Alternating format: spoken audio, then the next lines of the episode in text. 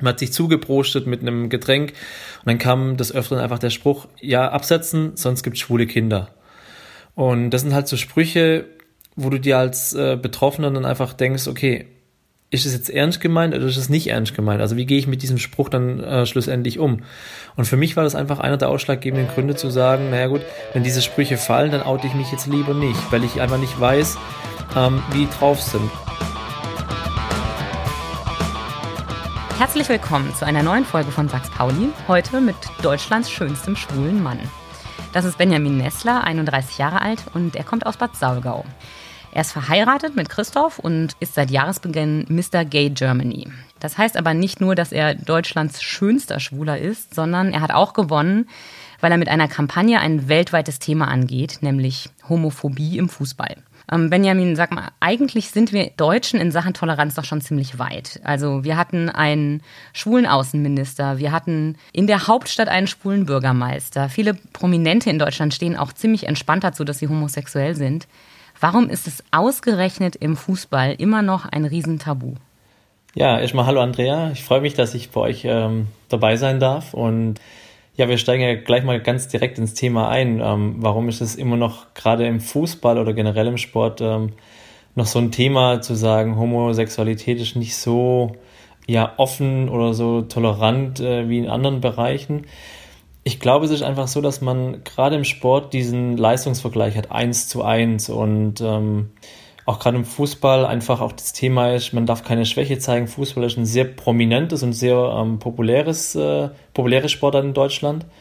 Und ich glaube, dass es einfach damit zusammenhängt, dass man versucht, jedwede Schwäche irgendwie, ähm, die man als Schwäche ausmachen könnte, zu vertuschen, um einfach sich auf, ja, auf wenig angreifbar zu machen, sagen wir es mal so. Deswegen glaube ich, dass der Sport hier einfach noch sehr, sehr weit hinten dran ist, weil auch der Sport, Fußball, wie es ja auch des Öfteren heißt, so ein typischer Männersport ist und ich glaube, dass viele denken, dass schwule Männer nicht die klassischen Männer sind, die stark sind, die groß sind, die kräftig sind, ähm, die auch leistungsstark und willig sind, ähm, sondern die werden immer noch so ein bisschen, ja, klein dargestellt, schwach dargestellt, ähm, oft auch immer weiblich oder tuntig dargestellt. Und das sind wir ja auch nicht. Also natürlich gibt es ähm, Männer, auch schwule Männer, die äh, etwas weiblicher, femininer sind, ähm, was auch völlig in Ordnung ist. Aber es ist ja nicht so, dass alle schwulen Männer dann tuntig sind und rosa tragen. Und ja, das ist, glaube ich, so mit ein ausschlaggebender Punkt, dass man einfach versucht, sich selber auch in gewisser Weise zu schützen, ähm, weil natürlich auch die Fanszene gerade im Fußball sehr ausgeprägt ist und man sich dann einiges anhören muss. Wir hatten erst vor kurzem wieder die Affenlaute, die gegen den ähm, schwarzen Spieler von Hertha BSC gemacht wurden, wo man auch sich einfach die Frage stellt, das muss man doch in der heutigen Zeit wissen, dass Kameras heute alles aufzeichnen und das einfach auch mitbekommen und dass sich Menschen noch so weit herablassen, andere wegen der Hautfarbe zu diskriminieren, ist schon echt sehr traurig. Und ähm, ja, einfach nochmal auf den Eingangssatz deiner Frage zu kommen ähm, oder auch da nochmal einzugehen. Wir hatten einen schwulen Außenminister, wie du schon gesagt hast, mit dem ähm, Herr Westerwelle, dann ähm, den Herr Wowereit, der in Berliner Bürgermeister war. Und da ist einfach diese, dieser Leistungsvergleich, dieses Eins zu eins Vergleich einfach nicht da, weil natürlich ähm, jeder Außen- oder jeder Politiker oder auch jeder Schauspieler hat nicht diesen Vergleich, wo man sagen kann, naja, der hätte das jetzt besser gemacht oder der Schauspieler hätte das jetzt besser gespielt, ob er schwul ist oder hetero ist. Und deswegen glaube ich, dass da einfach dieser Druck, den man vielleicht von, von der Gesellschaft hat, wegen dieser eins zu eins oder wegen diesem klassischen Leistungsvergleich einfach nicht hat. Und das könnte ich mir durchaus vorstellen, dass es einer der Hauptgründe ist, warum ähm, gerade im Sport das Thema Homosexualität einfach noch so ja, unterrepräsentiert ist. Aber daraus schließe ich, dass du sagst, ähm, dass diese Schwäche, von der du sprichst, eine reine körperliche Schwäche ist. Denn Westerwelle als Außenminister oder Gesundheitsminister Jens Spahn, der ja auch bekennend schwul ist, da möchte man ja auch keine schwachen, um deine Worte zu benutzen, äh, schwachen Menschen in dieser Position haben. Und wenn das ein Problem wäre, dann dürfte man auch keine Politiker in Machtpositionen wählen, die bekanntermaßen schwul sind. Was ich damit meinte, ist nicht, ähm, dass die generell als schwach angesehen werden, sondern äh, das, das Ding ist, dass beim Fußball oder gerade ähm, ein anderes Beispiel in der Leichtathletik, dort bei 100 Meter, beim 100 Meter Lauf, einfachstes Beispiel. Da geht es einfach darum, wer ist als erster im Ziel, der, der am schnellsten läuft. Und ich glaube einfach, dass viele Menschen die Homosexuellen einfach als etwas schwächer ansehen und da einfach nicht äh, davon ausgehen könnten, dass ähm, beispielsweise ein Usain Bolt irgendwann mal schwul, als sich als schwul outen würde, ob es ist oder nicht, spielt es ja manchmal keine Rolle, aber ich glaube, die meisten ähm, würden es einfach nicht ähm, denken, weil er ja einfach der schnellste Läufer der Welt war, seine Posen immer gemacht hat. Und ich glaube einfach, dass im Sport dieser Leistungsdruck einfach nochmal deutlich ähm, definitiv anders nochmal ist wie gerade in der Politik oder auch in, in, der, in der Schauspielerei oder auch in der Musikszene, wo es mhm. ja deutlich mehr auf Schwule lebende und auch praktizierende ähm, Menschen gibt. Mhm.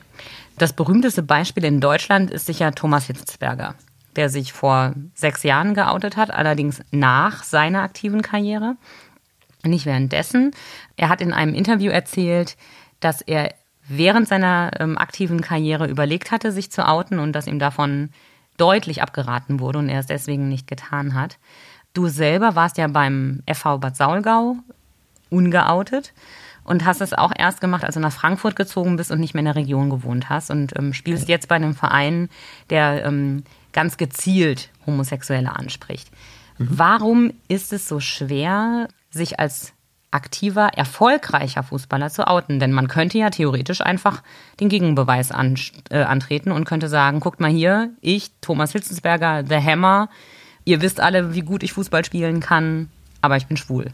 Was spricht so sehr dagegen? Ähm, ich habe sein, sein Outing-Video auch gesehen, was er der Zeitung gegeben hat. Generell fand ich es erstmal gut, dass er sich getraut hat, auch nach der Karriere zu outen. Mhm. Ähm, das ist schon mal Punkt 1. Punkt 2 ist, dass ich es aber dann wiederum ein bisschen schade fand, weil er sich, glaube ich, nicht so einen großen Gefallen getan hat, äh, manche Sachen zu sagen. Wie beispielsweise an seinem Beispiel würde man ja sehen, dass es gar nicht so schlimm wäre, sich als schwuler Fußballer zu outen. Und das ist ja genau das, was du gerade angesprochen hast. Er hat sich ja nicht während der Karriere geoutet, sondern nach der Karriere. Und ähm, deswegen fand ich es schon schade, dass er eben diesen Spruch noch gebracht hat. An seinem Beispiel sieht man, dass es überhaupt nicht schlimm ist, wo ich mir dachte, okay, warum hast du es dann nicht während der Karriere gemacht, wenn es doch nicht so schlimm wäre? Und ähm, ich glaube auch nicht, dass er etwas Einblick hat in die unteren Ligen, in diese Amateurligen, die wir haben, im, im tiefsten äh, Schwabenland, im tiefsten Bayern, im tiefsten Osten, im tiefsten Westen, wo auf dem Sportplatz einfach noch eine andere Sprache gesprochen wird.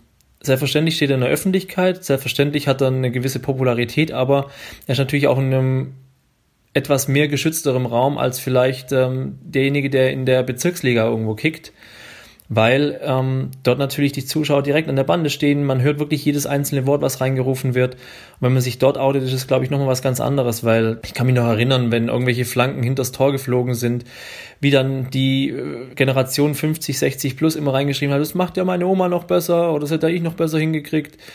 Und da sieht man, dass ja auch schon bei den Amateuren allein ähm, Sprüche reingesprochen werden, die ja ähm, ich meine, es ist ja logisch, wenn wir nur zweimal die Woche trainieren und äh, in der zweituntersten Liga spielen, dass eben die Flanke nicht perfekt auf den Kopf kommt. Das ist ja auch in der Bundesliga nicht der Fall. Und dass dann natürlich auch eine ganz andere, ähm, ja, eine ganz andere Stimmung und auch eine ganz andere Sprache noch gesprochen wird, als es in den oberen Ligen gesprochen wird. Deswegen fand ich schon ein bisschen ähm, komisch, dass er sich dazu so auch geäußert hat. Ähm, Warum sich dann während der Karriere geoutet hat, kann ich jetzt nicht sagen. Das weiß ich natürlich nicht, warum ihm da so extrem abgeraten wurde. Ich kann mir natürlich schon vorstellen, dass bei denen geht es ja immer darum, die, die, verdienen damit einfach ihr Geld. Und wenn die Verträge haben, die zwei, drei Jahre laufen und ähm, sie danach nicht wissen, wie geht's denn weiter, ist natürlich schon eine schwierige Sache. Wenn ich mich oute, kann es natürlich sein, dass dann der eine oder andere Verein abschreckt und sagt, naja, ähm, vielleicht ist es bei uns, und das ist natürlich auch so, wir sprechen ja nicht nur von Deutschland, wo es vielleicht nicht das große Problem wäre, sondern wir sprechen ja von ganz Europa oder von der ganzen Welt. Mhm. Wenn ich jetzt einfach mal ähm, anschaue, ohne jetzt da eine Wertung reinzukriegen, aber wenn ich jetzt äh, sage, okay, ich bin jetzt ein Profifußballer, ich habe noch ein Jahr Restlaufzeit oder zwei Jahre Restlaufzeit, danach muss ich gucken, wie ich meine Brötchen weiterverdiene. Und dann vielleicht ein Angebot aus der Türkei kommt oder, oder ja oder aus anderen osteuropäischen Ländern, wo vielleicht auch noch andere Sitten herrschen, oder Sitten ist vielleicht das falsche Wort, aber vielleicht einfach andere Familiengedanken ähm, oder äh, ja, ein Verständnis für Familie da ist, ist es natürlich ein ja, spannendes Thema zu sagen, okay, wechsle ich jetzt ähm, wirklich in so ein Land oder anders gesagt, will vielleicht auch ein Verein in diesem Land überhaupt mich noch haben? Und ähm, deswegen ist es natürlich ein, ein zweischneidiges Schwert zu sagen, okay, ich oute mich während der Karriere, es hat keine Auswirkungen oder ich bin ein Paradebeispiel. Das kann es natürlich durchaus sein. Aber nur dann, wenn ich weiß, meine Schäfchen sind soweit im Trockenen, beziehungsweise ich kann mir das so erlauben, dass ich weiß, dass ich auch ähm, dann trotzdem noch äh, Anschlussverträge und somit auch meine Brötchen verdienen kann. Das heißt, wenn ich dich richtig verstehe, gibt es eigentlich zwei Faktoren. Das eine sind die, sagen wir mal, sehr unsachlichen und empörten und laut schreienden Fans, die nicht immer in ihrer Leidenschaft für den Sport vielleicht ganz tolerant und sachlich sind. Also du hast ja selber angesprochen, das Thema Rassismus äh, im Stadion ist ja auch ein ganz großes. Und auf der anderen Seite ein wirklich finanzieller Faktor. Das sind zwei Punkte, die wirklich schwer wiegen. Ähm, ich stelle mir aber schon relativ schwer vor, dafür vielleicht sogar jahrzehntelang Theater spielen zu müssen. Denn es muss ja schon für viele, sich, vielleicht nicht für alle, aber für viele auch wirklich schwer sein, vorzugeben, jemand zu sein, der man nicht ist. Selbstverständlich. Also allein wenn man sich jetzt mal die Zahlen anguckt, die wir in der Bundesliga haben. Wir haben 18 Vereine in der Bundesliga, nochmal 18 in der zweiten Liga, es sind 36 Profivereine, die ähm, wirklich auch im Fokus der, der Gesellschaft steht. Und da haben wir, ich sage jetzt mal, mal im Durchschnitt 20, 25 Spieler. Das heißt, wir haben knapp 600, 700 ähm, offizielle oder, oder berufliche Fußballspieler, wovon offiziell keiner schwul ist. Und das kann ja im Grunde nicht sein. Also da brauchen wir uns ja nichts vormachen. Von 600 mhm. Menschen, ähm, vielleicht ist schon Fußball die Quote ein bisschen niedriger, das mag sein. Aber wir haben definitiv den einen oder anderen der da dabei, der auf jeden Fall schwul ist. Und äh, die Gerüchte gehen ja auch immer rum und man ähm, tuschelt ja hinter hervorgehobener Hand bei manchen Spielern. Ich für mich kann nur sagen, als ich damals, ähm, wie du schon angesprochen hast, beim FH Bad Zeuger war, da war ich eher in der Jugend, dann war ich in äh, anderen Vereinen umliegend ähm, um Bad Zeuger herum, wo ich dann eher im aktiven Bereich dann ähm, tätig war. Da war es einfach so, ich war einfach recht jung, ich war 17, 18, 19, 20 Jahre alt da kam das für mich einfach nicht in Frage. Aber nicht, weil ich gesagt habe, ich traue mich nicht, sondern ähm, oder ich war nicht so weit, sondern ich es war eher tatsächlich wegen dem, weil natürlich auch solche Sprüche gefallen sind, die dann schlussendlich auch gefallen sind. So ein schwuler Pass oder stell dich nicht so an wie eine Schwuchtel ähm, oder viele weitere Sprüche, die dann immer noch kommen oder, oder kamen und heute wahrscheinlich auch noch kommen. Und das war für mich einfach der Punkt zu sagen, naja, dann gehe ich dieses Versteckspiel immer mit und da muss halt jeder für sich selber entscheiden, mhm. was für ihn ähm, ja, das kleinere Übel schlussendlich ist. Spiele ich ein Versteckspiel in der Öffentlichkeit und sage, okay, solange ich im Training bin oder im, im, im Kameralicht äh, während einem Fußballspiel stehe, dann rede ich einfach nicht darüber. Das kann man ja auch ähm, versuchen zu umgehen, oder auch in anderen Interviews. Es gibt ja mittlerweile auch Agenturen, die bieten ja ähm, wirklich solche Frauen an, die als Freundinnen sich ausgeben. Da wird sicherlich der eine oder andere auch dabei sein, der davon Gebrauch gemacht hat. Ähm, aber es ist schon sehr schade, dass man nur weil man sehr gut Fußball spielen kann, sich nicht auf das konzentrieren kann, was einen einfach ausmacht. Das ist seine Persönlichkeit und äh, die einfach unterdrücken muss. Aber wie gesagt, das muss jeder für sich selber entscheiden, was für ihn das kleinere Übel ist. Und für viele ähm, wird es einfach das sein, zu sagen, okay, solange ich halt in, der Öffentlichkeit stehe, mache ich so. Und wenn ich eben privat bin, ähm, habe ich vielleicht meinen, meinen Lebensgefährten oder ähm, meine, meine männlichen Bettgeschichten, wie auch immer. Da muss halt jeder für sich selber dann abwägen, wo, was für ihn äh, schlussendlich dann wichtiger beziehungsweise ähm, nicht so wichtig ist tatsächlich. Seit wann weißt du denn, dass du schwul bist? Für mich selber ist es so, dass ich, ich ja, so mit 17, ähm, ja, 16, 17 angefangen habe zu überlegen, ähm, ist es wirklich das, was ich möchte, als ich mit einer Frau zusammen war?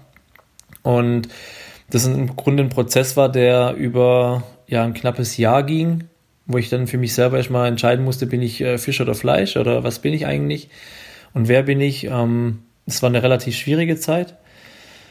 Und dann würde ich sagen, so mit 17 hat es dann bei mir einfach auch, ähm, oder wo habe ich mich dann auch selber dann irgendwann akzeptiert und respektiert, zu sagen, okay, ich bin dann einfach schwul, das ist so und es ist auch, ähm, ja, wie der Vorbereich gesagt hat, äh, ich bin schwul und das ist gut so. So war so ein Dreh rum, also kurz vor der Volljährigkeit. Und wie lange hat es gedauert, bis du öffentlich dazu stehen konntest? Ähm, meiner Familie habe ich es dann relativ zeitnah gesagt. Das war dann, ähm, da war ich dann 19, habe da dann studiert. Dann würde ich sagen, war es wahrscheinlich 2008 so einen Dreh, um dass ich dann mit 19 mich dann ähm, geoutet habe bei der Familie, was ja, wie gesagt, überhaupt kein Problem geführt hat. Also ganz im Gegenteil. Ähm, ich habe das Gefühl, dass die Bindung zu meinen Geschwistern noch intensiver dadurch geworden ist, weil sie, oder auch zu meinen Eltern, ähm, weil sie einfach gemerkt haben, okay, es hat vielleicht irgendwas auch nicht gestimmt. Ich glaube, dass eine Familie da relativ gutes Gespür dafür hat. Vor allem meine ähm, älteste Schwester hatte ein extremes Gespür dafür. Ich glaube, die wusste es vor mir sogar. Ja, ich glaube, die haben dann einfach auch gemerkt, dass vielleicht eine gewisse Belastung äh, meinerseits dann auch äh, weggefallen ist, die dann sich dann äh, einfach mehr in der Persönlichkeit wieder wieder gespiegelt hat, dass ich einfach offener, freier sein konnte, entspannter sein konnte bei vielen Sachen. Und von daher ähm, ist die Familie da mein absoluter Fels in der Brandung, ähm, gemeinsam mit meinem Mann zusammen logischerweise. Und ja, alles im grünen Bereich. Jetzt bist du durch deine ähm, durch deinen Mister-Titel in der Region ziemlich bekannt geworden und deine ganzen alten Kumpels aus Bad Saugau wissen jetzt auch alle Bescheid. Ähm, was hat es für Reaktionen gegeben? Gab es irgendjemand, der dich irgendwie kontaktiert hat und gesagt hat, ey, das hättest du auch sagen können, wäre bei uns doch kein Problem gewesen? Oder hat irgendjemand gesagt, warum hast du uns die ganze Zeit angelogen? Was äh, kamen da für Reaktionen? Ähm, es kamen ein paar Reaktionen aus den alten, gerade aus der, aus der Schule oder auch ähm, von, von dem Sportverein kam auch, eine, kam auch der eine oder andere Reaktion, die dann einfach mich beglückwünscht haben zum, zum Gewinn von Mr. Gay Germany letztes Jahr im Dezember. Lustigerweise gab es aber auch die äh, Sache, dass ähm, gerade der, bei dem letzten Sportverein, wo ich war, ähm, der Vorsitzende mir eine WhatsApp geschrieben hat und hat äh, mir gratuliert und hat auch gemeint, hier ähm, bei uns im Verein ähm, ist es nicht eingeschlagen wie eine Bombe in dem Sinne, aber keiner hätte es gedacht, keiner hat davon irgendwie was, was äh, geahnt, dass es überhaupt so sein könnte, dass ich schwul bin und ähm, ja, es war auch ein kurz Gesprächsthema einfach, weil es natürlich auch recht groß in den Medien auch ähm, drin war für, für die Verhältnisse. Ja, aber das hat mir dann einfach gezeigt, dass ähm, ich glaube, der Fußball doch weiter als er tatsächlich zu sein scheint, weil ähm, natürlich immer noch ähm, eine gewisse Sprache gesprochen wird, die vieles verhindert, aber die Menschen doch deutlich offener sind, was, was den Umgang damit angeht. Also von daher ähm, hat mich das dann auf jeden, auf jeden Fall gefreut. Was genau meinst du, wenn du sagst, dass da eine Sprache gesprochen wird, die vieles verhindert? Na gut, es hat mir, also dieses Beispiel hat mir gezeigt, dass ähm, der Verein, wo ich gespielt habe, ähm, kam halt immer diese Sprüche oder beispielsweise nach dem Training oder nach einem Spiel saßen wir dann oft in der äh, Kabine oder im Vereinsheim zusammen. Man hat sich zugeprostet mit einem Getränk und dann kam des Öfteren einfach der Spruch, ja, absetzen, sonst gibt's schwule Kinder. Und das sind halt so Sprüche, wo du dir als äh, Betroffener dann einfach denkst, okay, ist es jetzt ernst gemeint oder ist es nicht ernst gemeint? Also wie gehe ich mit diesem Spruch dann äh, schlussendlich um?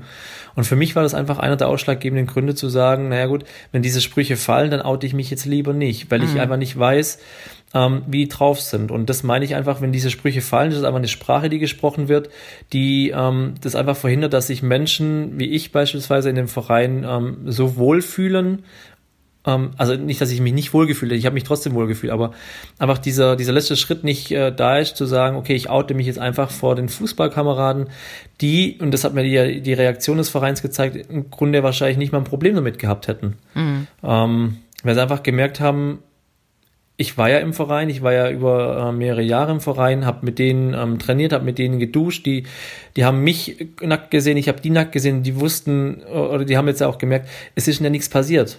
Mhm. Und das ist, glaube ich, ähm, ein ganz, ganz wichtiges Zeichen, dass die Leute aber merken, nein, nur weil ich schwul bin, heißt es ja nicht, dass ich jeden anderen Mann plötzlich attraktiv finde und mit dem auch was machen wollen würde. Ähm, und das habe ich jetzt einfach gemeint mit, ähm, dass die Sprache einfach einiges verhindert und das finde ich schon sehr schade, weil ich glaube, dass die Sprüche einfach fallen, weil es Gewohnheit ist. Mhm. Und das zeigt mir auch das Beispiel, dass ja der Duden eine lange Zeit äh, de, das Wort schwul immer mit einem Beispielsatz versehen hat, wo drin stand, die Klassenfahrt war schwul. Und ähm, wo ich mir denke, es kann ja nicht sein, dass sogar der, der Duden als offizielles, äh, als offizieller ja, Sprachvorgeber ähm, in Deutschland sozusagen ähm, das Wort schwul in einen negativen Kontext reinrückt. Die Klassenfahrt war schwul, steht da drin? Oder stand drin? Stand da drin, genau. Und ähm, es gibt so einen Podcast, der heißt Schwanz und Ehrlich. Das sind drei schwule Männer aus Köln und Umgebung, die ähm, sich zur Aufgabe gesetzt haben, dass sie das eben ändern. Und das haben sie tatsächlich geschafft, dass jetzt eben nicht mehr dieser Satz drin steht, sondern es steht jetzt ein neutraler oder positiver Satz mit dem Wort drin. Mit dem Zusatz allerdings noch, dass das Wort schwul auch in negativen Zusammenhang geführt werden kann.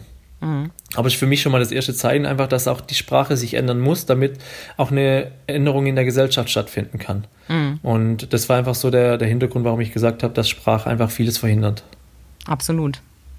Das gibt ja schon Bilder vor. Und äh, es ist ähnlich wie das Wort behindert, äh, genau. das ja auch gerne benutzt wird, um ähm, jemanden zu titulieren, der was falsch gemacht hat oder der nicht gut genug nachgedacht mhm. hat. Das ist ja auch total diskriminierend. Absolut, absolut. Warst du letztens mal irgendwann beim FV Bad Saulgau auf dem Sportplatz? Nein. Ich bin sehr selten leider nur noch in, in der Heimat, so drei bis viermal im Jahr die Familie besuchen und dann auch meistens immer nur für ein Wochenende. Und da ist dann die Priorität tatsächlich eher Familie besuchen, Freunde besuchen und ähm, dafür geht die Zeit leider immer viel zu schnell vorbei, bis wir dann Freitagabend unten sind und Sonntagmittag geht es dann schon wieder zurück. Also von daher leider nicht. Hm. Hätte mich jetzt interessiert, ob es auf dem Sportplatz dort schon einen Unterschied gemacht hat, äh, dass jetzt deine Geschichte da bekannt ist. Ich könnte es mal testen, aber ich glaube tatsächlich, dass die meisten mich nicht mehr kennen. Also ich habe mal äh, spaßeshalber den, den Kader angeguckt, der aktuell für die spielt. Ähm, da kenne ich im Grunde fast keinen mehr. Hm. Jetzt bin ich weder besonders fußballaffin, um das zuzugeben, noch homosexuell. Deswegen habe ich mich ähm, als Vorbereitung auf unser Gespräch mit ähm, äh, unter anderem mit ein paar sehr fußballbegeisterten Menschen unterhalten und auch mit äh, schwulen Menschen.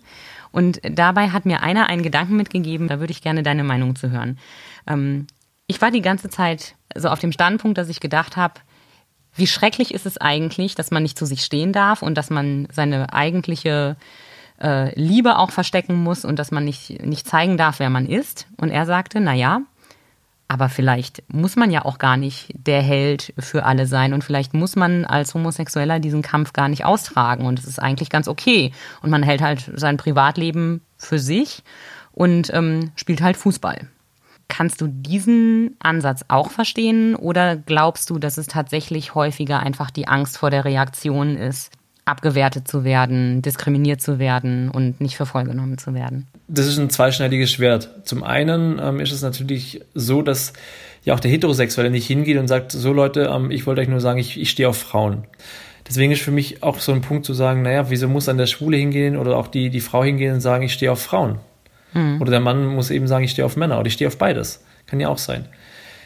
Das ist schon mal der erste Punkt. Also, wo ich sage, man muss sich ja nicht outen, nur ähm, weil es die Gesellschaft erwartet. So auch wie du vorhin genau. gefragt hast, ja, warum hast du uns das nicht gesagt? Ich bin ja nicht verpflichtet, meine sexuelle Orientierung ähm, oder meine politische Richtung oder Meinung ähm, den Leuten aufzudrücken, sondern ich tue es, wenn ich es will, wenn ich das Gefühl habe, ähm, die sind vielleicht auf dem falschen Trichter oder ich verstehe mich so gut mit denen, dann kann ich das auch sagen, dass ich mit einem Mann zusammen bin, dann ist das für mich aber auch gut, weil ich bin jetzt mit 31 so weit, dass ich einfach sage, ich, ich lüge keinen mehr an, also ich gehe nicht mehr hin und sage meine Freundin oder meine Frau, sondern ich sage einfach ganz klipp und klar, sowohl im beruflichen als auch im privaten Umfeld, ähm, mein Mann ist Arzt, fertig, Ende aus, also da brauche ich nicht, nicht mehr drüber nachdenken, sondern es, sondern es ist für mich so, da bin ich jetzt soweit gefestigt.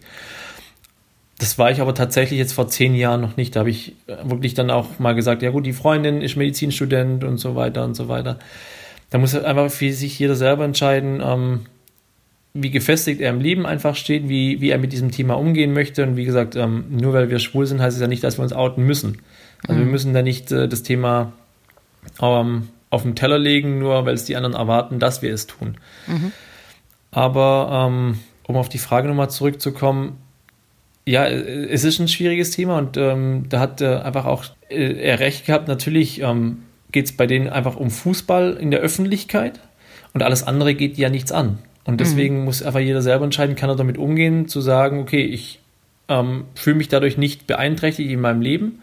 Ich fühle mich dadurch nicht, ähm, meine Lebensqualität wird deswegen nicht schlechter, weil ich es ähm, nicht aussprechen kann, sondern ähm, für ihn ist es einfach, ich gehe Fußball spielen, weil es Spaß macht ich gehe Fußball spielen, weil, weil es mein Geld ist und dafür werde ich, bin ich auch bekannt und alles andere geht die Öffentlichkeit nichts an.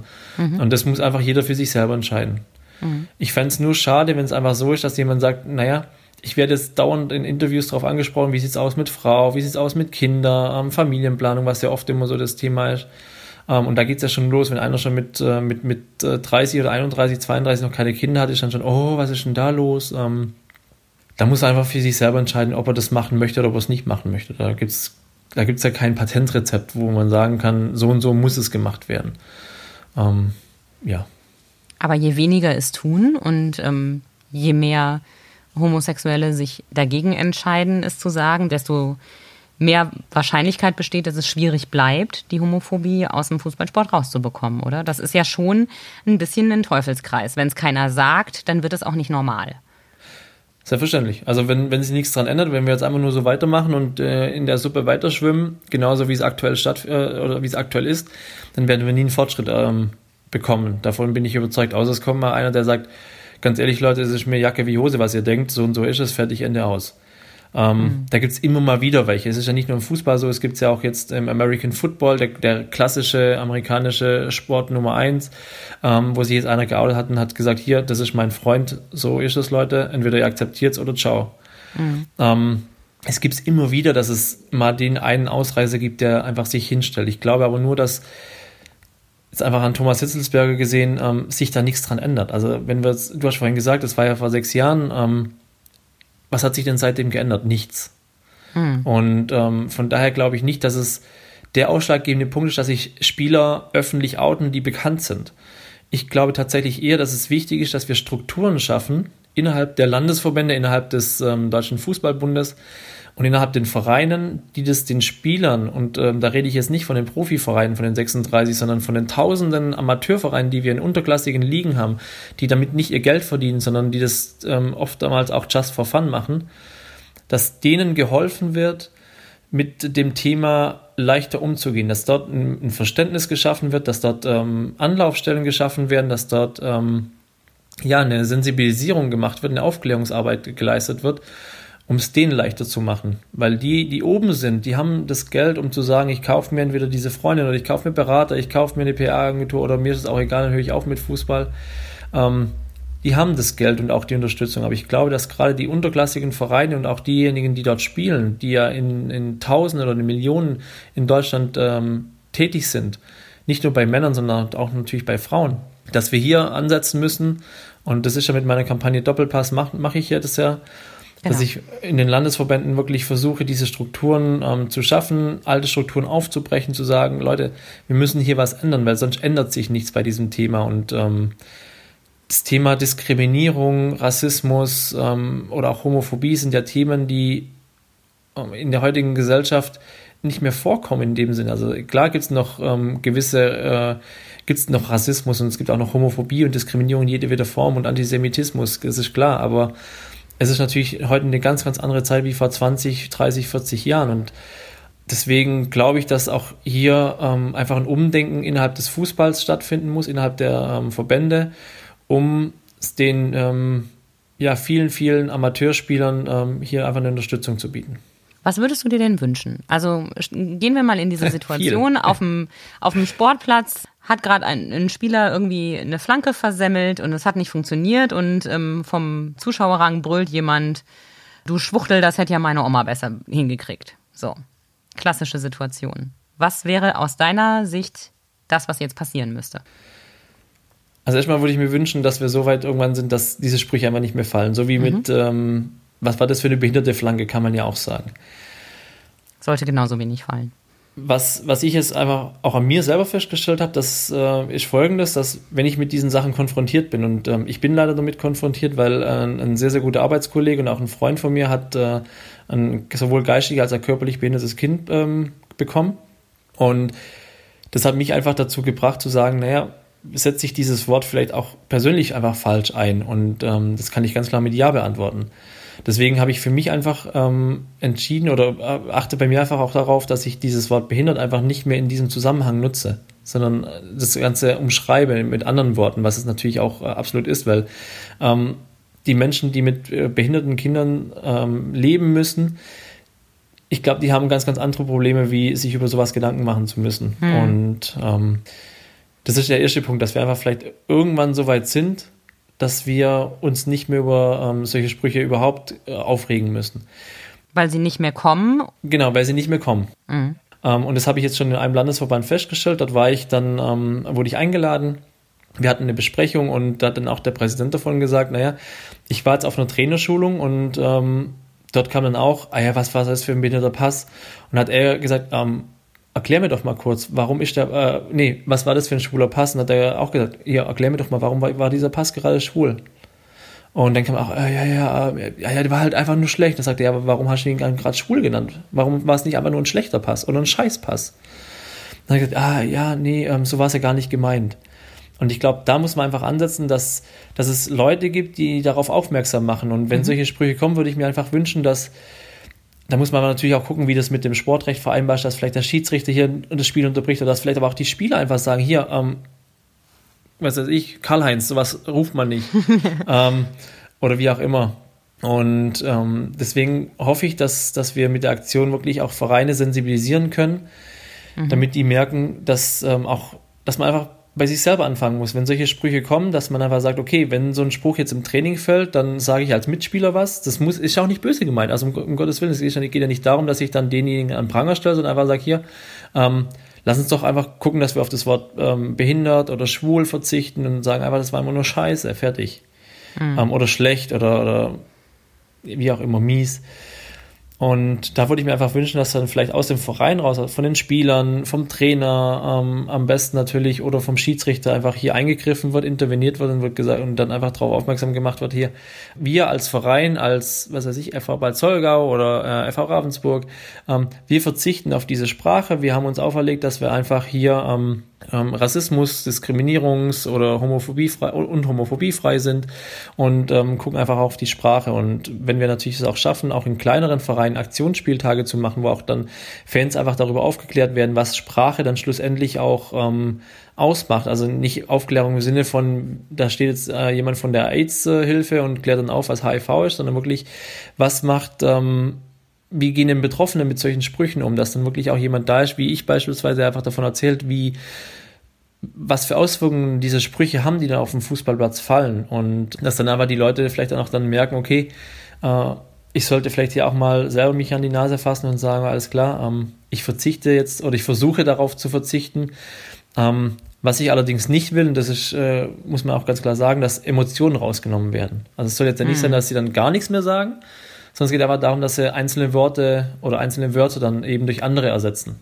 Aber es ist, glaube ich, auch unrealistisch, die Emotionen aus Fußball zu nehmen, oder? Genau. Aber ähm, weil die Diskussion hatte ich jetzt auch mit ähm, einigen Bekannten, die dann gesagt haben, naja, aber du musst doch auch verstehen, das ist die aus der Emotion heraus, wo ich sage, ja, aber nur weil ich jetzt emotionalisiert ähm, oder emotionalisiert wurde, heißt es ja nicht, dass ich dann deswegen andere Menschen beleidigen darf. Das ist ja keine Ausrede. Nur weil ich ähm, jetzt, äh, was weiß ich, hoch erfreut bin oder ähm, niedergeschlagen, heißt es ja nicht, dass ich deswegen meinen Frust an äh, einem Schwulen, an einem Behinderten, an einem Schwarzen ähm, oder an einem Juden oder was auch immer rauslassen darf. Das heißt, wir müssen differenzierter fluchen. Ja. Okay. Für wie realistisch hältst du es, dass du dieses Ziel umgesetzt bekommst? Es wird nie eine hundertprozentige Umsetzung ähm, stattfinden, weil ähm, das einfachste Beispiel ist allein die Politik gibt es ja auch Menschen, die ähm, den Holocaust verleugnen. Hier gibt es Menschen, die sagen. Ähm, aber das ist strafbar. Das ist nochmal eine ganz andere Hausnummer. Selbstverständlich, aber es gibt ja auch welche, die im, in dem Graubereich unterwegs sind und einfach sagen, naja, ähm, wieso holen wir jetzt so viele Menschen aus den, äh, ähm, aus den Krisenregionen hierher? Ähm, wir sollten erstmal für die Deutschen was machen und nicht so viele Ausländer etc. Das werden wir auch aus dem Fußball niemals rauskriegen, dass es irgendwann mal komplett Rassismus oder ähm, Homophobie frei ist. Hm. Aber ich würde mir einfach wünschen, dass eine Sensibilisierung stattfindet, dass vielleicht, ähm, es ist ja nicht so, dass alle Menschen, die das rufen, homophob sind, sondern es geht einfach darum, dass eine gewisse Aufmerksamkeit geschaffen wird, eine Sensibilisierung und viele Menschen, die in diesem Zwischenbereich sind, die wieder sagen, naja, ich bin weder ähm, extrem homophob oder ich bin homofreundlich, sondern zwischendrin, dass die einfach sagen, okay, stimmt, solche Sprüche richten Negatives an bei Menschen. Und wenn so ein Spruch kommt, setze ich mich jetzt oder sag jetzt einfach mal, mal auch was. Und ähm, ich glaube, das ist ganz, ganz wichtig. Und ähm, da muss ich aber auch selber sagen, das war ich bis vor meiner Wahl zu Mr. Gate Germany einfach auch, wo ich gesagt habe, ähm, ich war so ein klassischer, ähm, ja, wie es halt so einer ist bei, bei einer WM, klassischer Bundestrainer, ähm, man verliert mhm. das Halbfinale und 80 Millionen Menschen sagen plötzlich, ah ja, ich habe es doch von Anfang an gesagt, der hat den und den spielen lassen, das hätte ich niemals so gemacht, das weiß man doch.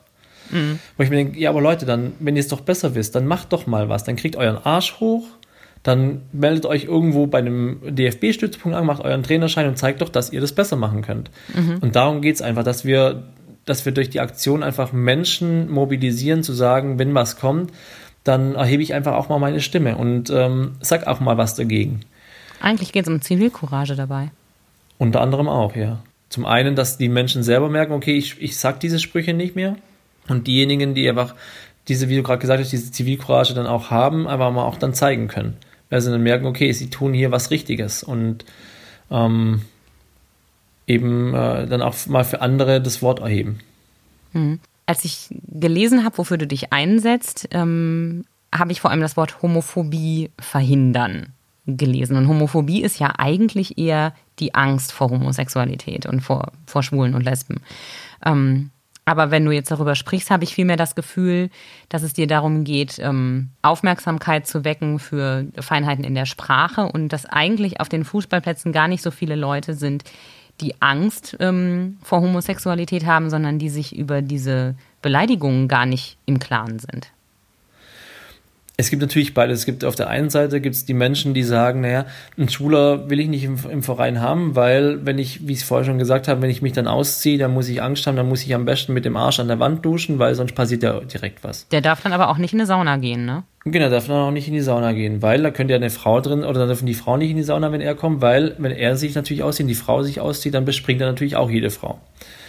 Aber das ist natürlich was anderes, weil bei Heteros ist es natürlich nicht so wie bei Schwulen. Bei Schwulen, die machen das sofort. Heteros machen das leider nicht so. Ich äh, gebe jetzt einen kurzen Audiokommentar dazu, äh, weil unsere Hörer hören dich ja nur und sie sehen dich nicht. Ähm, der Sarkasmus trieft dir gerade aus dem Gesicht. Ähm, das ist natürlich nicht ganz ernst gemeint. Absolut nicht, sagst. nein. Aber ähm, das ist leider wirklich die Denke von, von vielen, vielen ähm, Menschen noch da draußen, glaube ich, tatsächlich, dass äh, Angst haben, wenn ein Schwuler da ist, dann kann ich, wenn er mich zwei Sekunden lang anguckt, dann hat er mich schon ausgezogen und im Grunde ähm, geistig vergewaltigt. So, jetzt mhm. mal überspitzt gesagt. Ich glaube, diese Angst muss man vielen nehmen, dass ein Schwuler, nur weil er schwul ist, ähm, nicht automatisch auf jeden Mann steht, ähm, weil er nur zwischen den beiden noch was hängen hat.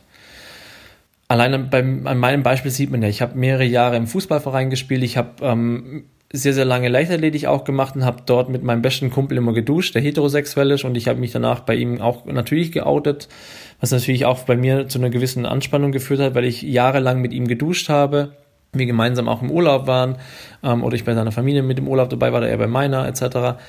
Und dann man sich schon Gedanken macht, ja, ähm, vielleicht hatte hier irgendwelche Hintergedanken gehabt ähm, und allein daran sieht man ja, es ist nie was, also logischerweise ist nie was passiert, weil es um den Sport ging und ähm, weil ich keinen sexuellen Gedanken dabei hatte. Ich mache ja nicht Fußball, weil ich andere Männer sehen will. Hm. Ähm, dafür gibt es ja heutzutage ganz, ganz andere Möglichkeiten. Und ähm, deswegen glaube ich, ist schon mal ein Punkt zu sagen, man muss Leute aufklären, dass Schwule nicht gleich jeden besteigen, nur weil sie eben auf Männer stehen. ähm, und der andere Aspekt ist natürlich aber auch das Thema Aufklärung, dass ähm, eben Schwule auch diese Leistung bringen können, dass diese Sprache, die ich verwende, wie ich es vorher schon gesagt habe, ähm, einfach vieles verhindert und vieles blockiert, zu sagen, ähm, gerade bei jungen Leuten, ich ähm, ich traue mich nicht zu outen oder um, um einen Schritt weiter zu gehen, ähm, ich gehe lieber aus dem Fußballverein aus, bevor ich zwangsgeoutet werde und dann Angst habe vor Anfeindungen, vor Diskriminierung. Ähm, oder der dritte Schritt sogar, ähm, ich gehe nicht mal in den Sportverein rein aus dieser Angst. Und das wäre ja schon sehr, sehr traurig. Und ich glaube, da sind mhm. auch viele sehr talentierte, nicht nur Fußballer, sondern generell talentierte Sportler ähm, verloren gegangen. Weil viele sich einfach nicht getraut haben zu sagen, naja, bevor hier irgendwas passiert, höre ich lieber auf mit Fußball spielen oder mit äh, generell mit dem Sport. Und das, das ist, finde ich, schon sehr schade. Situation für alle Seiten, ne? Absolut. Und vor allem jetzt nicht nur rein auf den Sport bezogen eine Lose-Situation, sondern ich finde es vor allem für die Person an sich eine, eine Lose-Situation, mhm. weil er kann seinem Hobby nicht nachgehen, was ja im Grunde ähm, für ihn Spaß bedeutet, Abwechslung bedeutet, Ablenkung bedeutet, aber auch Erfolg bedeutet ähm, oder mhm. bedeuten kann.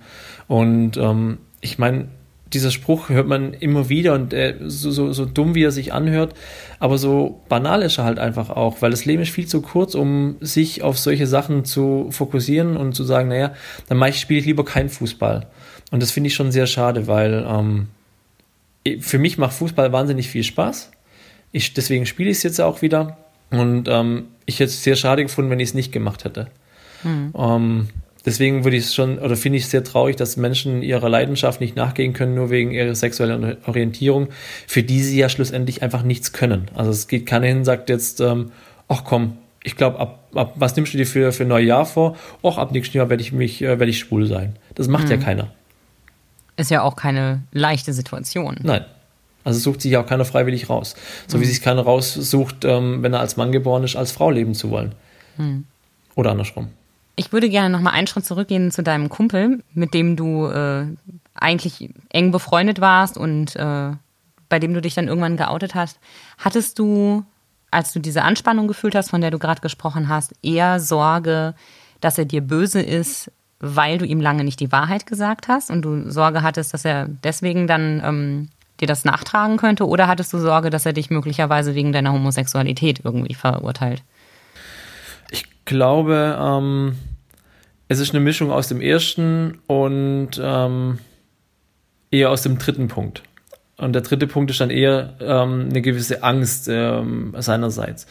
Ich glaube nicht, dass er, oder so gut habe ich ihn eingeschätzt, ich kannte ihn ja 17 Jahre damals, weil ich 17 Jahre lang Leichtathletik gemacht habe.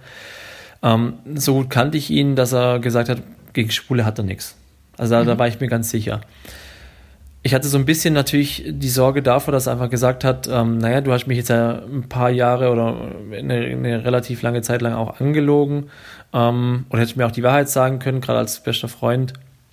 Ähm, davor natürlich, aber auch natürlich die Sorge, zu, zu, dass er denkt, ich habe ich hab nur mit ihm geduscht, weil äh, ich vielleicht irgendeine sexuelle Absicht hatte, die ja nicht da war. Und ähm, das sind natürlich schon so Gedanken, die einem im Kopf rumgehen und die einen auch so ein bisschen belasten, wenn man einfach nicht mhm. weiß, wie reagiert derjenige. Und deswegen ähm, war es so eine Mischung aus, aus verschiedenen Gründen. Und wie hat er reagiert? Was hat er gesagt? Kurz und knapp hat er im Grunde nur gemeint, ja, und jetzt? Danke, dass du es mir gesagt hast, aber ähm, es ändert sich nichts, hat mich in den Arm genommen und dann ging das Training weiter. Also, Beste Reaktion, oder? Ja, natürlich. Also so, so wünscht man, solche Freunde wünscht man sich im Grunde nur. Hm. Wenn du dir jetzt vorstellen würdest, innerhalb kürzester Zeit würden deine Wünsche da in Erfüllung gehen, es wäre auf einmal alles nicht mehr so ein Riesendrama, alles nicht mehr so, ähm, so ein großes Gemotze. Glaubst du, dass sich dann in kurzer Zeit auch Profis outen würden?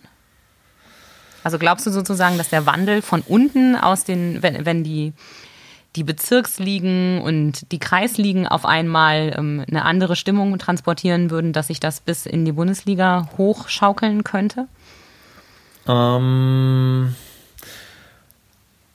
nein, glaube ich nicht tatsächlich. Hm. Ähm, aus dem einfachen Grund, weil wir natürlich in der Bundesliga nicht vor 100 Leuten spielen, sondern vor Zehntausenden Leuten spielen und da ist es natürlich immer noch einfacher, ähm, aus der Masse heraus anonym Sprüche rauszukloppen. Mhm. Und da sind einfach auch andere nochmal, liegt nochmal ein anderer Fokus drauf, liegt nochmal auch ein anderer Druck auf den Spielern.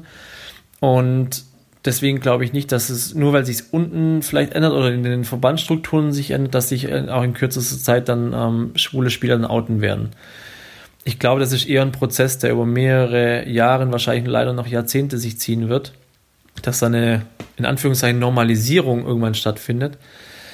Ähm, weil einfach natürlich, ja, das Thema Sponsoring, das Thema Vertragslaufzeiten auch da eine gewisse Rolle spielt und einfach, hm. wie gesagt, diese Anonymität der Masse, wo man als Einzelner ähm, untergeht, aber schlussendlich dann doch ähm, dumm, sagen wir es mal so wie es ist, dumme Äußerungen reinbrüllen kann, ähm, einfach noch zu groß ist. Hm. Aber mir hat ein Fußballfan erzählt, dass gerade die Ultras von einigen Vereinen ähm, da auch gegen vorgehen und ähm, ja. das nicht immer äh, akzeptieren, was ihre äh, Teamkollegen davon sich geben.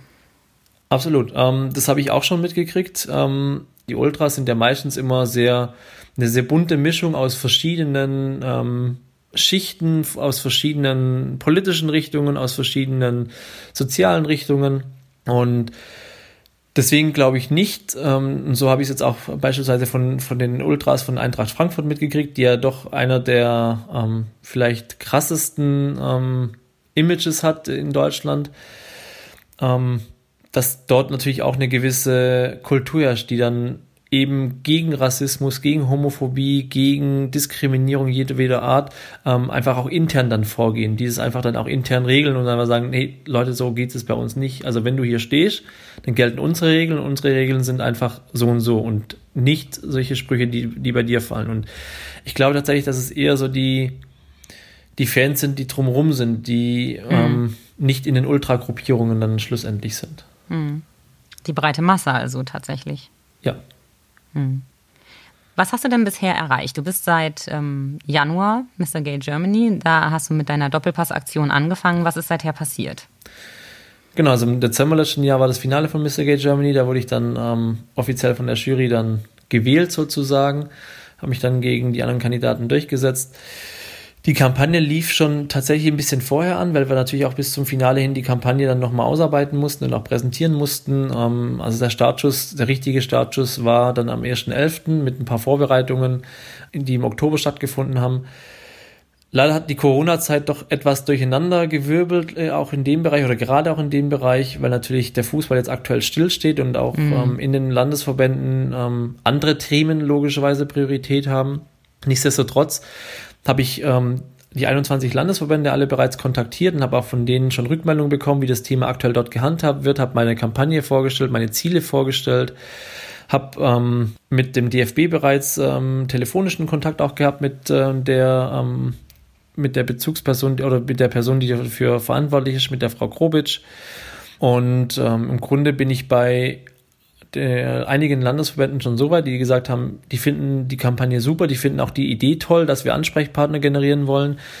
Ähm, und in den Vereinen, ne? Du willst Ansprechpartner quasi für alle, die aktiv Fußball spielen, dass sie wissen, wohin sie sich wenden können, wenn sie Stress haben. Genau, also die Kampagne Doppelpass hat im Grunde drei Ziele. Das erste Ziel ist ähm, diese Anlaufstelle für ähm, Betroffene, die, die, wir, äh, die ich einführen möchte. Das bedeutet, dass nicht jeder Verein eine Anlaufstelle hat, sondern dass wir im Landesverband eine Anlaufstelle haben für dieses Thema derjenige stellt dann praktisch ähm, ja, federführend für dieses äh, Thema als Koordinator zur Verfügung, dass wenn eine Anfrage reinkommt, ähm, der das eben an externe oder interne Stellen weiterleiten kann. Das heißt, er, er muss nicht ein Sozialarbeiter sein, der alles kann, alles weiß, sondern der nur die Koordination übernimmt. Und ähm, derjenige dann praktisch auf, so ist es mein Wunsch ähm, oder mein Ziel, dass wir das eben auf Aushängen generieren, die dann in den jeweiligen Vereinen des Landesverbandes ausgehängt werden. Das heißt, wenn ich jetzt den äh, Württembergischen Fußballverband nehme, dass wir dort eine Anlaufstelle kreieren, die dann federführend für dieses Thema praktisch ähm, dasteht und das auf einem Plakat abdrucken, die dann in den einzelnen Vereinen in Bad Solgau, in Ravensburg, wie auch immer sie heißt, in Reutling,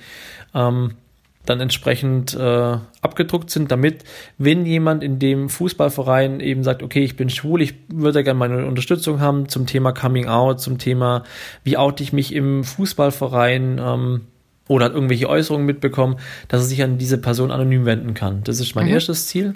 Mein zweites Ziel ist, dass ich, ähm, wie wir es vorher schon gesagt haben, was passiert, wenn eben solche Sprüche von außen reinkommen in, im Fußballspiel, dass wir einfach die Leute sensibilisieren, das heißt Trainer sensibilisieren, was bedeutet es, wenn ein Fußballspieler von mir schwul ist? Wie gehe ich mit Sprüchen um, die während dem Training fallen?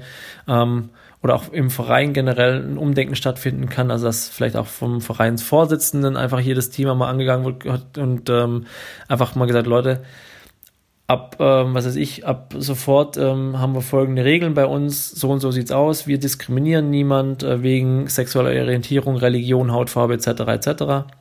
Und das dritte Ziel ist, dass wir eben auch die Fans abholen mit Aktionsspieltagen, dass die einfach auch davon äh, mitbekommen, dass vielleicht äh, der Fußballverein, dem sie jeden Sonntag äh, auf dem Platz die Daumen drücken, eben jetzt gegen diese Themen sind oder für andere Werte stehen und da eben diesen Aktionsspieltag durchführen. Das sind diese drei Ziele und äh, mit dem ersten Ziel bin ich schon ähm, sehr gut vorangekommen aus meiner Sicht, dass wir in der relativ kurzen Zeit, also jetzt mit vor Corona, eben ähm, insgesamt neun Landesverbände bisher haben von den 21, die gesagt haben, tolles Thema, das äh, wollen wir angehen, auf die unterschiedlichsten Arten und Weisen, wo wir auch im Austausch sind und äh, natürlich die Idee auch ähm, toll finden.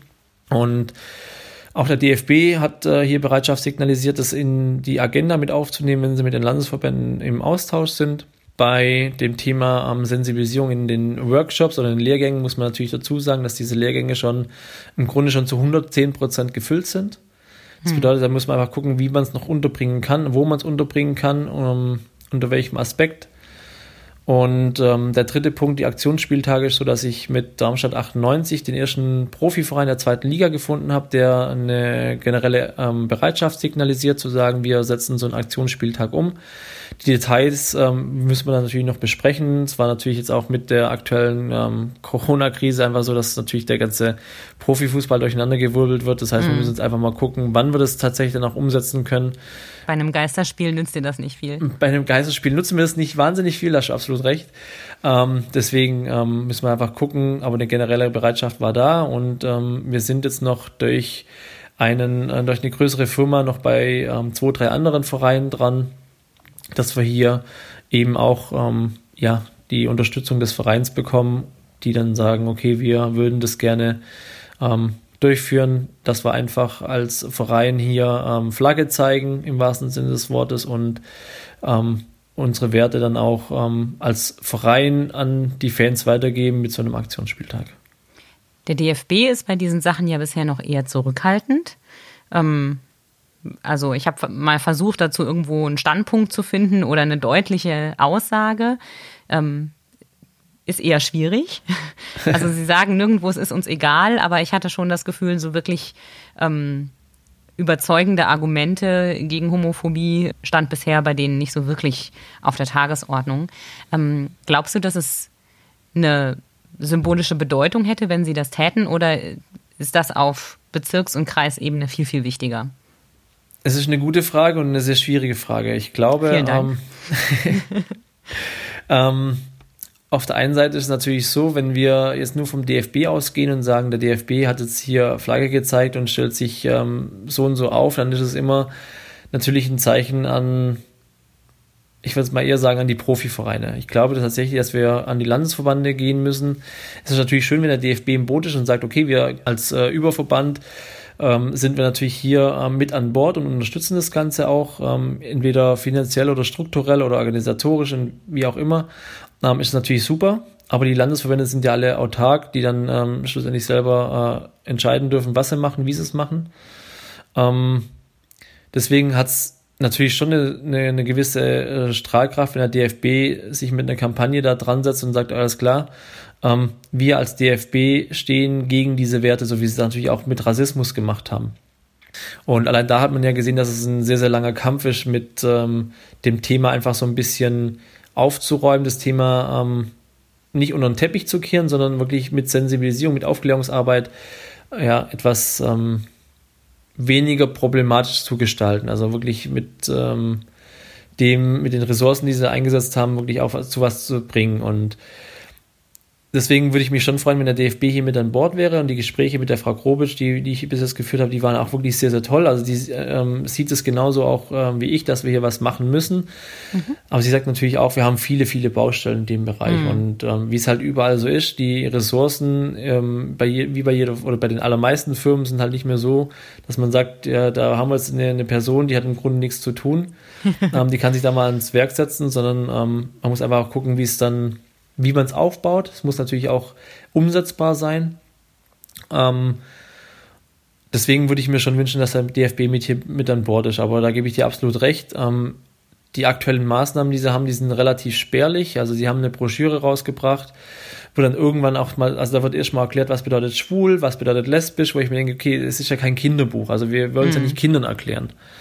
Und ähm, dann steht aber auch auf, auf irgendeiner Seite nochmal drin, also wenn sich jemand outen möchte, dann soll er es doch bitte in den Sommer oder in, in der Sommerpause tun, weil da die mediale Aufmerksamkeit geringer ist. Wo ich mir denke, okay, okay. ich meine, wenn ich mich outen will, dann will ich mich ja nicht jetzt am 15. Juli 2021 outen, weil jetzt eben gerade die Saison wieder angefangen hat, sondern ähm, man muss sich ja auch mal in die Menschen reinversetzen. Also sie tun das ja nicht, weil sie es wollen, sondern weil sie das Gefühl haben, sie müssen es jetzt machen. Das ist ähm, ja schon ein bisschen Hanebüchen, ne? So nach dem Motto, ja, steht bitte zu euch, aber bitte dann, wenn es keiner mitbekommt. Genau. Und das finde ich schon sehr schade, weil ich glaube, dass, ähm, dass es ja einfach ein falsches Zeichen ist, wie du gerade schon mhm. gesagt hast. Also wir unterstützen das, aber mach's doch bitte so, dass es keiner mitbekommt. Und ähm, das würde ich mir halt wünschen, dass, dass der DFB sich da anders aufstellt oder positioniert. Aber wie gesagt, ähm, die haben natürlich nochmal eine ganz andere Interessenslage, die mir auch nicht bekannt ist, warum sie das vielleicht mit reingeschrieben haben. Vielleicht haben sie das auch irgendwo empfohlen bekommen, was auch durchaus möglich sein kann. Aber für mich jetzt als Externer wirkt es halt natürlich schon so ein bisschen, wie du gesagt hast. Macht's bitte, aber dann, wenn es keiner mitbekommt. Das finde ich schon sehr schade. Mhm. Benjamin, ich wünsche dir für dein Projekt, für deinen Doppelpass äh, weiterhin ganz viel Erfolg und viel Glück und ähm, vor allem jetzt unter den erschwerten Bedingungen dank Corona, dass du deine Ziele für dein Misterjahr, nenne ich es mal, ähm, trotzdem umsetzen kannst. Danke, dass du erzählt hast und auch so persönliche Sachen und ähm, Sehr gerne. halt weiter durch in Homeoffice und äh, auf Abstand, wie wir alle. Das mache ich, vielen Dank. Um, die Kampagne geht natürlich auch nach der Mr. Gay ähm, Titelzeit ähm, auf jeden Fall weiter, weil das ist kein, kein Projekt, äh, was eine zeitliche Begrenzung hat. Leider.